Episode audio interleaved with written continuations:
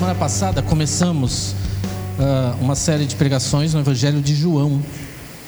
E nós não vamos passar pelo, pelo livro todo, não dessa vez, mas nós estamos fazendo uma, uma aplicação dos milagres de Jesus na nossa vida. O Evangelho de João foi escrito, segundo o próprio João escreve lá no final do livro, que os sinais que Jesus fez e que estão registrados são para que nós crescemos. Mas não só crescemos em Jesus, mas crescemos que Jesus é o Messias, é Deus, é o Senhor. Então, nós vimos na semana passada, quando Jesus transforma água em vinho, que ele, ele mostra que ele não é um ser humano pecador como nós, limitado, ele é capaz de coisas muito superiores, milagres que não se vê nos seres humanos. Ele manifestou a sua glória em fazer aquele milagre, aquele sinal. E a Bíblia diz que os discípulos creram nele. Hoje nós vamos em João capítulo 4. Vamos ver um outro um outro milagre ou outro sinal que Jesus também faz. João capítulo 4, a partir do verso 43. João 4, 43 diz assim: Passado dois dias, partiu dali para Galiléia, porque o mesmo Jesus testemunhou que um profeta não tem honra na sua própria terra. Assim, quando chegou a Galiléia, os galileus o receberam porque viram todas as coisas que ele fizera em Jerusalém por ocasião da festa, a qual eles também tinham comparecido. Dirigiu-se de novo a Caná da Galiléia, onde da água fizera vinho. Ora, havia um oficial do rei, cujo filho estava doente em Cafarnaum. Tendo ouvido dizer que Jesus viera da Judéia para a Galiléia, foi ter com ele e lhe rogou que descesse para curar seu filho, que estava à morte. Então Jesus lhe disse: Se porventura não virdes sinais e prodígios, de modo nenhum crereis. Rogou-lhe o oficial: Senhor, desce antes que meu filho morra. Vai, disse-lhe Jesus: Teu filho vive. O homem creu na palavra de Jesus e partiu. Já ele descia quando seus servos lhe vieram ao encontro, anunciando-lhe que o seu filho vivia. Então indagou deles a que hora o seu filho se sentira melhor. Informaram: ontem, à hora sétima, a febre o deixou. Com isso, reconheceu o pai ser aquela precisamente a hora em que Jesus lhe dissera: Teu filho vive. E creu ele e toda a sua casa. Foi este o segundo sinal que fez Jesus depois de vir da Judéia para a Galiléia. É interessante, a gente começa aí no verso 43 com uma informação geográfica, né? Passado dois dias, partiu dali para Galiléia. Jesus tinha estado na, em Samaria com aquela mulher, você pode olhando aí, né? Ah, ah, e os samaritanos creram em Jesus, pelo que ele dizia, pelo que ele ensinava. E aí, depois disso, passados dois dias, ele vai de volta para Galiléia, lá onde ele tinha feito a, da água vinho, e esse lugar é o lugar do nascimento dele, né? Então, quando a gente lê aí no 43, passado dois dias partiu dali para Galiléia, Jesus está em movimento, Jesus está fazendo seu ministério, e aí no 44 ele diz uma coisa muito interessante, né? Porque o mesmo Jesus testemunhou que um profeta não tem honra na sua própria terra. É, é, é interessante que Jesus está voltando para a sua terra, para o seu lugar de nascença, mas ele diz assim: no lugar de onde eu vim, lá onde eu nasci, eu não tenho reconhecimento. As pessoas não me recebem como o Messias, né? Ele ele tinha essa certeza porque ele conhecia o coração das pessoas. Olha o que o versículo diz. O versículo 45. Assim, quando chegou a Galiléia, os galileus o receberam. Aí você fala, ué, mas Jesus falou que ele não tem honra na sua própria casa. mas agora eles o receberam. Será que Jesus se enganou? Será que Jesus foi teve, foi um homem de pouca fé e achou que na Galiléia eles não o receberiam? Porque agora eles o receberam. Assim, quando chegou a Galiléia, verso 45, os galileus o receberam, porque tinham porque viram todas as coisas que ele fizera em Jerusalém por ocasião da festa, a qual também tinha comparecido. A questão aí é como eles receberam Jesus. Quando Jesus diz no verso 44, um profeta não tem honra na sua própria casa, ele não estava enganado. Porque se você reparar no verso 45, ele chega a Galiléia e ele é recebido pelos galileus, que são o seu povo, mas eles tinham uma razão para receber Jesus. Os milagres que Jesus fizera. Eles não receberam Jesus como o Messias, eles não receberam Jesus como Deus, eles não receberam Jesus como Salvador, eles receberam Jesus como um fazedor de milagres. É diferente das pessoas de Samaria. Se você olhar na sua Bíblia aí, ó, no verso 4, no capítulo 4 mesmo, olha o que diz o verso 41.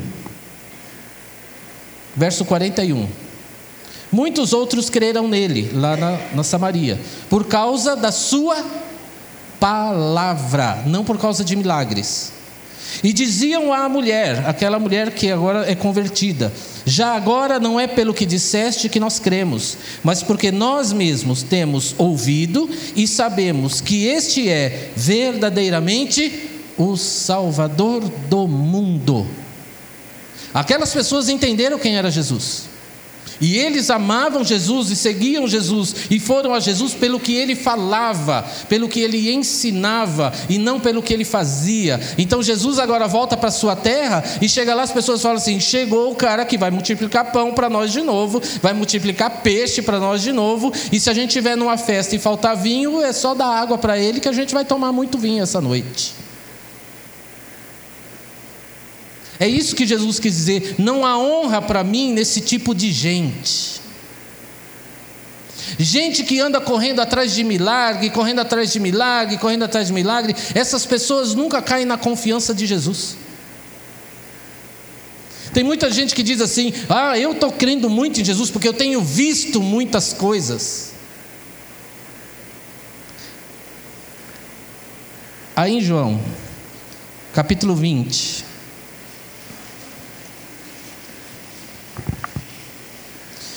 Ah, eu estou tão firme em Jesus, porque eu tenho visto Ele fazer tanta coisa, eu tenho visto Ele fazer tanto milagre na minha vida, na minha família, Ele tem feito tanto milagre. Na... João 20, Jesus falando com Tomé, versículo 29. Porque me viste, Tomé, creste? Só porque você me viu, você crê que eu ressuscitei? Bem-aventurados os que não viram e creram. Bem-aventurados os que não viram. Porque esse negócio de eu creio em Jesus, se eu ver o milagre acontecer, isso não é honrar Jesus pelo por quem ele é. Isso é tirar proveito de quem ele é. Por isso que, por isso que Jesus diz assim: ah, o profeta não tem honra. Mas ele foi. Mas ele falou assim: vocês vão ver o que vai acontecer. E eles o receberam. Versículo 45: Porque viram todas as coisas que ele fizera. Então, ó, o Jesus está voltando aí. Aquele Jesus que fez milagre está vindo de volta. Corre para lá, não é assim? Que as igrejas ficam cheias, vai voltar aquele homem que dá um monte de revelação, um monte de profetada, e ele vai vir de novo, e eu vou lá, e a igreja enche, a igreja enche de gente que corre atrás de milagre, mas não quer Jesus. Olha o que diz o capítulo 2 de João. Com essas pessoas lá da Galileia, Jesus por que, que ele tinha esse pé atrás com eles? Aí no João capítulo 2, versículo 23. Estando ele em Jerusalém, durante a festa da Páscoa, muitos, vendo os sinais que ele fazia, creram no seu nome. Creram porque viram sinais. Olha o 24. Mas o próprio Jesus não se confiava a eles, porque os conhecia a todos. E não precisava de que alguém lhe desse testemunho a respeito do homem, porque ele mesmo sabia o que era a natureza humana. Jesus sabia qual é a natureza humana. A natureza humana é o seguinte: ah, tem Deus lá na sua igreja, eu vou lá porque eu quero a minha bênção. Ele não fala assim, ah, tem Jesus lá, eu preciso de um encontro com Jesus. Eu preciso de um compromisso com meu Senhor. Eu preciso de um compromisso com esse Salvador. Jesus lá salva, Jesus transforma, Jesus sustenta. Mas essa não é pergunta, eu nunca ouvi essa pergunta. Vai ter profecia? Vai ter revelação? É a noite dos milagres? É a noite das curas? Coloca uma faixa ali na frente, coloca. Põe um dia bem improvável, terça-feira, quatro da tarde, tarde dos milagres. Não vai sobrar cadeira vazia nesse lugar. Porque Jesus sabe qual é a natureza humana. A natureza humana é má. Jesus disse: Eu não confio em pessoas desse tipo. Pessoas que vivem correndo atrás de milagres não têm parte com Jesus. Ele não aceita. Ele é Senhor. E como Senhor, ele precisa ver que nós estamos diante dele, buscando ele, falando com ele, porque o amamos, porque o honramos, porque o servimos, porque reconhecemos Ele como Senhor e Salvador das nossas vidas, não porque Ele faz milagres. Então, aquelas pessoas, eles receberam Jesus, mas Jesus não confiava neles. Aí no capítulo 4, quando Jesus chegou a Galiléia, 45, os galileus receberam porque viram todas as coisas que ele fizeram. Tudo que ele fez, eles falaram assim: ah, voltou, o nosso milagreiro voltou. Jesus não. Jesus não é um garçom que veio à terra para nos servir. Ele veio para nos salvar e se tornar nosso Senhor e Salvador. Isso é tão impressionante, irmãos, que se você for lá no capítulo 7 aí do João, você vai ver que a própria família de Jesus não reconhecia ele. Capítulo 7.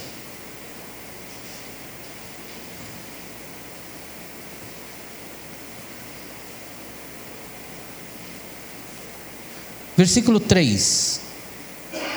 Dirigiram-se, pois, a ele os seus irmãos, seus irmãos, filhos de Maria e José, e lhe disseram: Deixa este lugar e vai para a Judéia, para que também os teus discípulos vejam as obras que fazes. Eles acreditavam nos milagres de Jesus.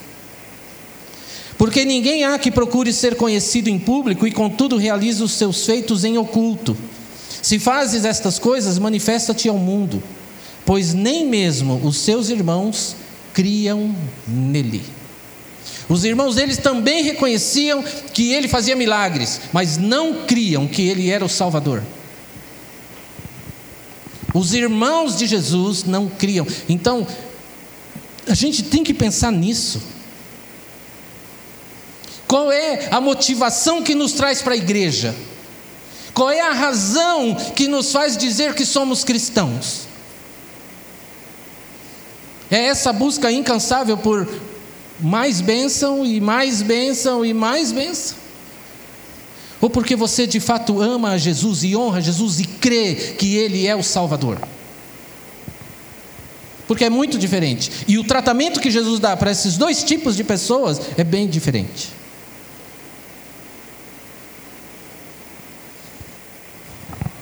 Os irmãos de Jesus não criam nele, como aquele povo de Samaria cria. Jesus é o Salvador do mundo, né? Está lá no, no 42, lá. No 4, 40, 42, no finzinho do 42. Ele, aquele povo de Samaria, O que é o povo de Samaria? O povo de Samaria era um povo misto, uma raça misturada, e eles eram desprezados pelos judeus. Os judeus nem passavam pela terra dos samaritanos, porque eles se sentiam sujos por passar na terra dos samaritanos. Jesus entra lá, prega o evangelho dele para eles, e aquelas pessoas creem. Jesus volta para os judeus, os judeus não creem. A gente aprende outra liçãozinha aqui, bem prática. Minha mãe, minha avó era crente, meu pai era crente, então eu estou tranquilo, eu estou salvo. Não creia nisso. Filho de crente não é crentinho. Ou você conhece, reconhece Jesus como Senhor e Salvador da sua vida e rende sua vida a Jesus, ou você vai para o inferno. Sua mãe vai para o céu e você vai para o inferno. Ou seu filho vai para o céu e você, mãe, vai para o inferno. Ou seu filho vai para o céu e você, pai, vai para o inferno. Só vai estar com Cristo na eternidade aqueles que renderem sua vida a Jesus e reconhecerem Ele como Senhor e Salvador das suas vidas, senão não vão. As pessoas que andam correndo atrás de milagres, as pessoas que, que reconhecem Jesus como alguém que vai quebrar os meus galhos e resolver os meus problemas, estão muito enganadas a respeito de Jesus. Verso 46, João 4, 46. Aqui, João começa a falar o que Jesus vai fazer, o sinal que ele fez. Dirigiu-se de novo a Caná da Galileia, onde da água fizera vinho. Ora, havia um oficial do rei, cujo filho estava doente em Cafarnaum. O rei, aqui que ele se refere, é o Herodes Antipa.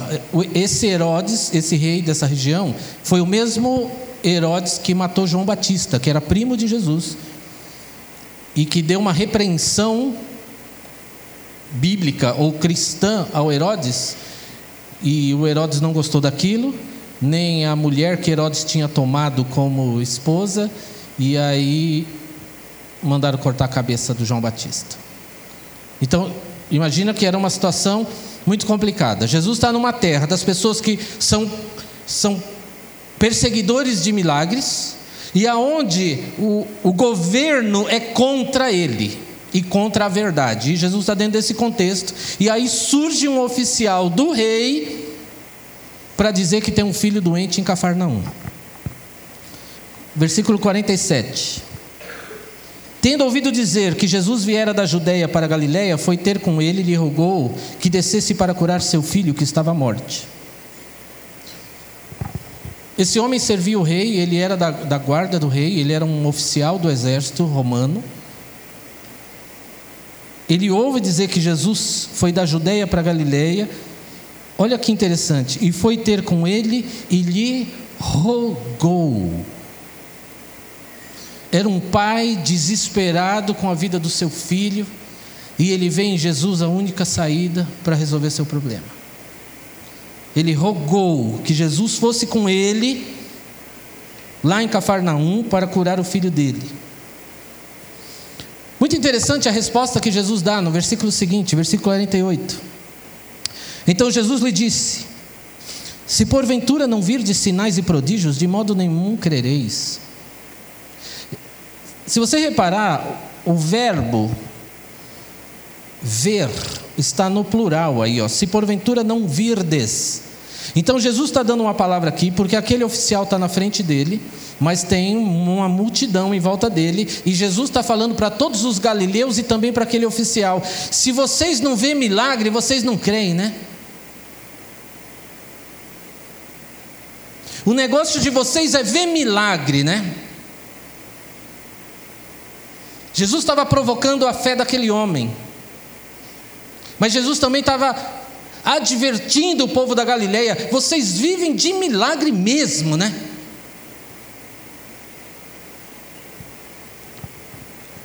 Aí o oficial, no 49, rogou-lhe o oficial, ele roga de novo: Senhor, desce antes que meu filho morra. Jesus estava tratando dos galileus como caçadores de milagres. E aquele homem, dentro desse contexto daqueles caçadores de milagres, e Jesus fala assim: vocês estão iguais. Sabe por quê? Me diga com quem andas, e eu direi quem tu és. Dependendo do quem, com quem você anda, você está revelando quem você é. É por isso que Jesus diz assim: você é mais um que corre atrás de milagres. Mas aí aquele homem diz 49, rogou-lhe o oficial, Senhor, desce antes que meu filho morra. Lá em Marcos, no livro de Marcos, tem uma mulher que vai pedir ajuda também para um filho. E Jesus fala assim: é, o alimento que eu dou é, é para as pessoas, e eu não tiro das pessoas para dar para os cachorrinhos. Jesus provocando a fé daquela mulher, e ela fala assim: Ah, mas os cachorrinhos comem as migalhas que caem da mesa. Jesus falou: Essa mulher é séria. Ela realmente tem uma necessidade e ela confia que eu posso dar uma solução para ela. Jesus fala isso para esse homem aqui. E no 49 ele roga de novo: Jesus, desce antes que o meu filho morra. Olha a resposta de Jesus. Versículo 50. Vai, disse-lhe Jesus, teu filho vive. O homem creu na palavra de Jesus e partiu. Essa é a diferença desse homem e dos galileus. Quando esse homem insiste com Jesus, Jesus percebe o coração dele é sincero. Ele, ele é um pai que está desesperado por seu filho e ele veio buscar ajuda em mim porque ele não vê ajuda em outro lugar. E Jesus diz para ele: Vai, o teu filho vive. A diferença desse homem, ele, ele fala assim: não, mas Jesus, o senhor tem que ir lá junto. Porque se o senhor não for, esse negócio não vai funcionar. Se o senhor não estiver lá, se o senhor não puser a mão nele, se o senhor não ungir com óleo, se o senhor não fizer lá, sei lá, a, a macumbia gospel, qualquer uma que a gente gosta, né? Não vai dar certo, mas a Bíblia diz que ele foi. Versículo 50: Vai, teu filho vive. O homem creu na palavra de Jesus e partiu. E ele foi. Essa é a diferença desse homem e muitos crentes dos nossos dias. As pessoas leem a palavra, mas ela não é suficiente, eles não creem na palavra de Jesus, eles têm que ir atrás da dona Maricotinha para ela dar uma profetada, ainda que não aconteça, mas eles gostam de ir lá, ouvir a voz do inferno falar uma mentira para eles, mas eles gostam. A palavra não é suficiente. É vergonhoso, não é? Nós temos a palavra de Jesus. E quantas vezes Jesus fala nas nossas orações, nos nossos anseios, nas nossas angústias, Jesus fala assim: vai. E a gente não crê. A gente não crê. Jesus não confia em pessoas que não creem nele. De uma maneira milagrosa. Jesus fala com aquele homem e ele simplesmente vai. E a Bíblia diz: ele, o homem creu na palavra de Jesus e partiu. E foi embora. Olha o 51. Ele já descia quando seus servos lhe vieram ao encontro, anunciando-lhe que o seu filho vivia. É, é interessante quando, quando você pega um texto, o que vai uma dica quando você vai estudar um texto que tem lugares e movimento, tenta achar um mapa. Existe, você vai no Google lá, põe mapas bíblicos e você vai encontrar. Por exemplo, Daqui onde Jesus está, na Galileia, para Cafarnaum, são mais ou menos 25 quilômetros de distância. E naquela época não tinha carro, eles, eles caminhavam. Então, mais ou menos 25 quilômetros se percorria num dia, um dia e meio. Então, esse homem, quando ele diz aqui que ele creu e foi e partiu, ele andou um dia e tanto. Ele, ele ainda não tinha chegado na casa dele quando ele encontrou os servos dele. Então, ele, ele ficou horas caminhando na fé, na certeza de que a palavra de Jesus se cumpriria na vida do seu filho, sem ver. Ele não viu nada. Aí ele encontra, verso 51, ele já descia quando seus servos lhe vieram ao encontro, anunciando-lhe que o seu filho vivia. É, é, só Jesus, né? Versículo 52. Então indagou ele, indagou deles, a que horas o seu filho se sentira melhor? Informaram: ontem, à hora sétima, a febre o deixou.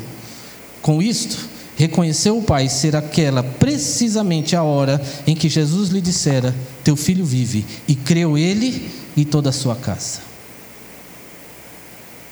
Aquele homem creu, e saiu dali caminhando para sua casa, 25 quilômetros longe, ia levar um tempo. Mas na hora que Jesus falou, vai que teu filho vive, a febre lá em Cafarnaum sumiu. Porque esse é o nosso Deus. É assim que ele faz. É assim que ele nos trata, com esse amor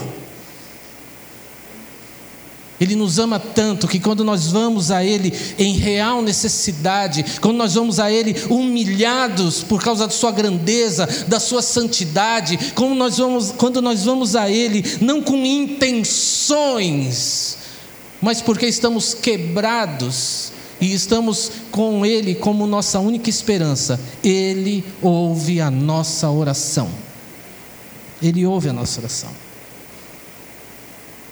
Isso é interessante porque lembra que no outro sinal que a gente viu semana passada, quando a água vira vinho, Jesus diz, não fala para ninguém beber, mas ele diz assim: leva para o mestre sala.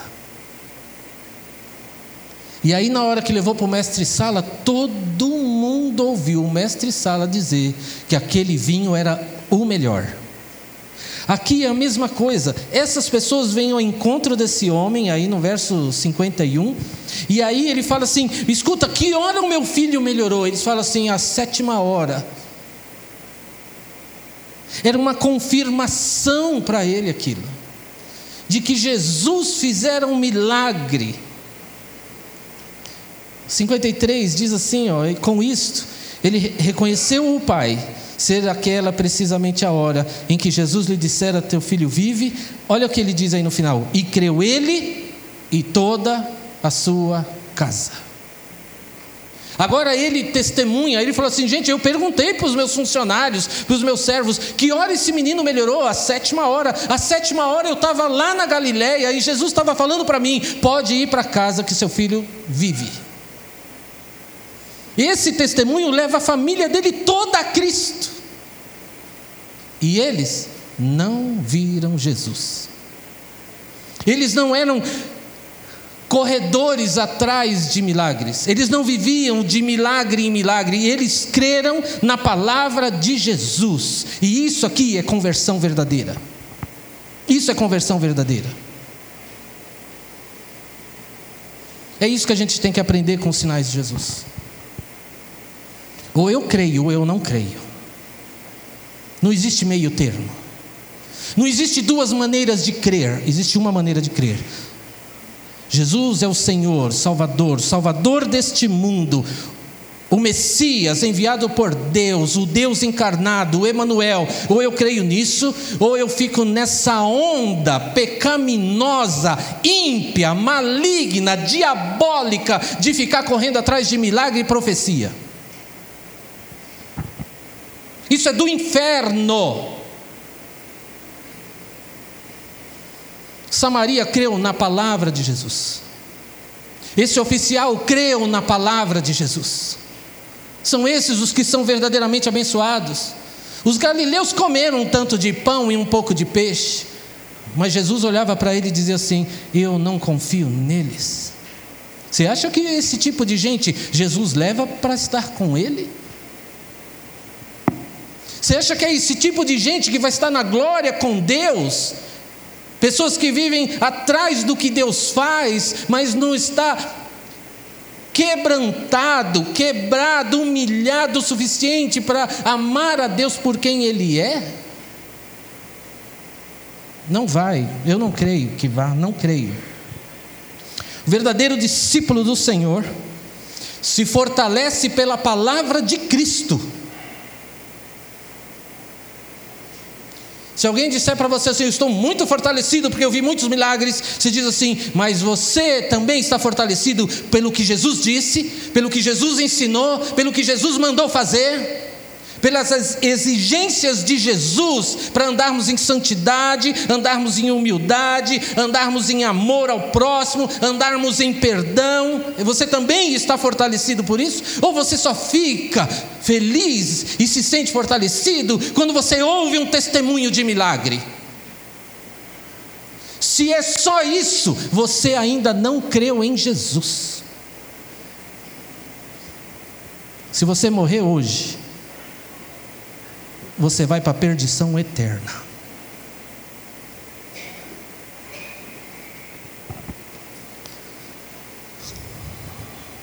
Jesus mostra o seu poder e a sua divindade neste outro sinal. Ele é capaz, como o Deus do Gênesis, de criar coisas do nada.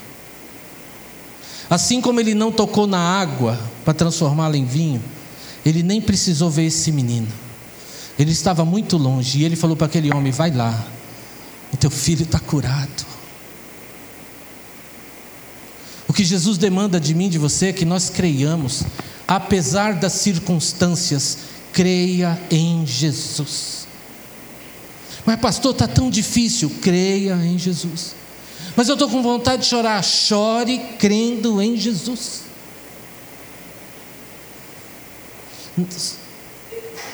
Só não deixe de crer em Jesus para crer em coisas que não são bíblicas e que Jesus nunca recomendou que nós vivêssemos ou buscássemos. Que tipo de povo de Deus nós somos? Que tipo de povo de Deus é a Ibeçu? Que tipo de povo de Deus vive na sua casa, você e sua família? Que tipo de povo de Deus você é? Dos que querem ver milagres? Dos que vivem aguardando as maravilhas? Ou são daqueles que, depois de uma leitura bíblica, sente o seu coração constrangido diante da presença de Deus e são fortalecidos por causa disso? Que tipo de crente nós somos?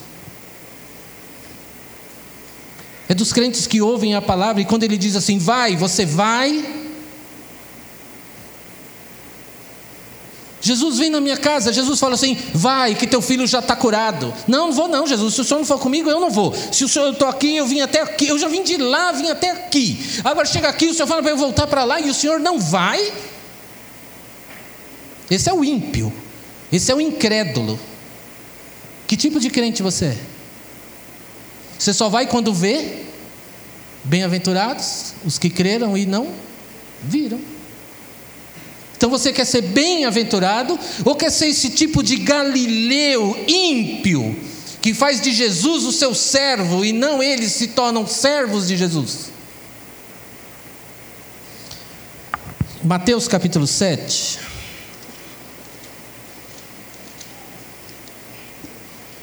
Tem um texto muito, muito muito duro de Jesus.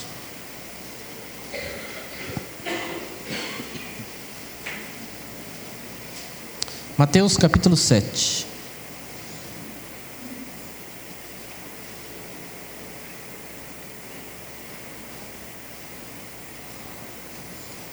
Olha o que diz o verso 21.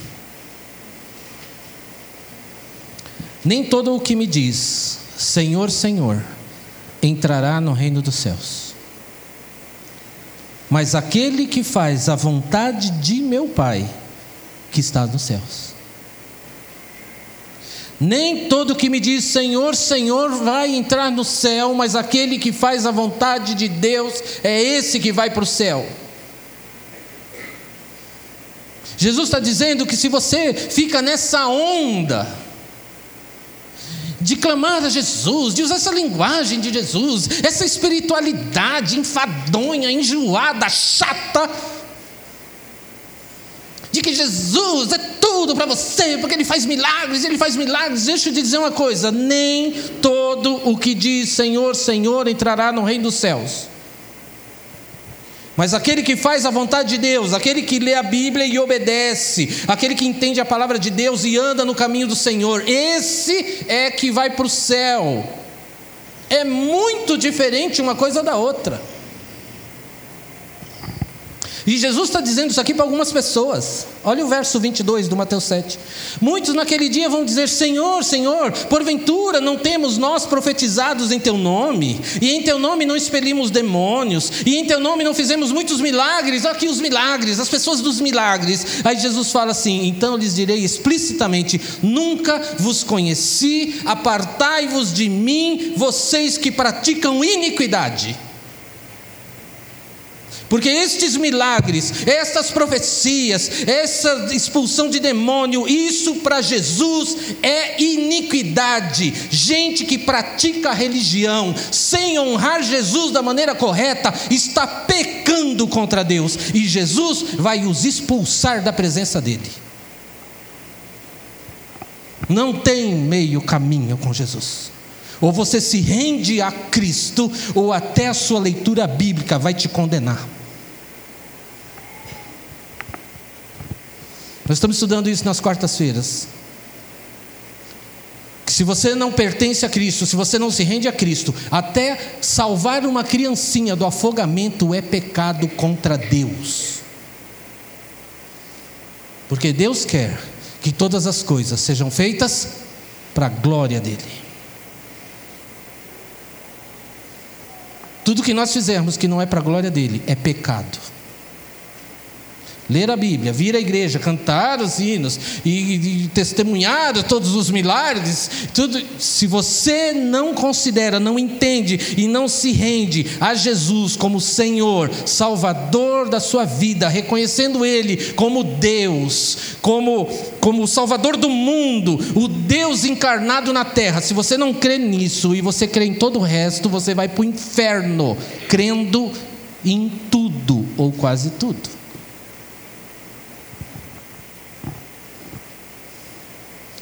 Nós cantamos hoje, Tu és santo. Uma das melhores músicas que eu já ouvi, que já foram feitas. Nós temos que cantar, nós vamos cantar de novo. Cadê o William? Vamos cantar de novo. Porque Ele é santo. Ele é santo. E o que Ele exige de mim, de você é o que? Santidade. Mas sabe quem vai buscar santidade de verdade? Aquele que se rende a Cristo, aquele que reconhece Ele como o Salvador do mundo, o Messias enviado por Deus.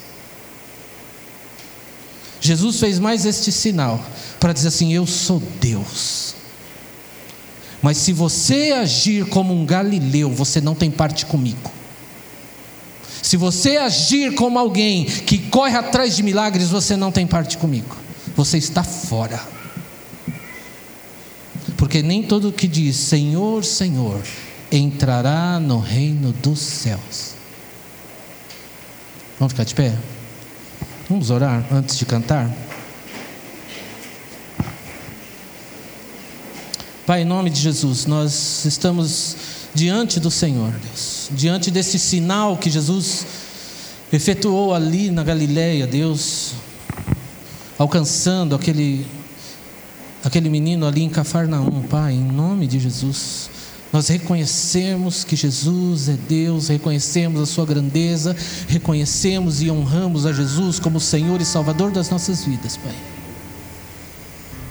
Deus, tira do nosso coração essa cultura do inferno que nos ensinaram, Deus, que temos que sair correndo atrás de milagres, de maravilhas. Todos os sinais para crermos já estão registrados, ó Deus. Não precisamos de mais nada. Só precisamos quebrantar os nossos corações e nos colocarmos com o rosto no chão diante do Senhor e rogar a Ti que o Senhor faça uma transformação completa nas nossas vidas. Deus, muito obrigado, Deus, pela Tua palavra. Muito obrigado porque o Senhor é fiel a ela. Muito obrigado porque ela é a verdade. Transforma, Deus, os nossos corações. Nos quebranta, Deus, nos humilha, Senhor, mas diante do Senhor.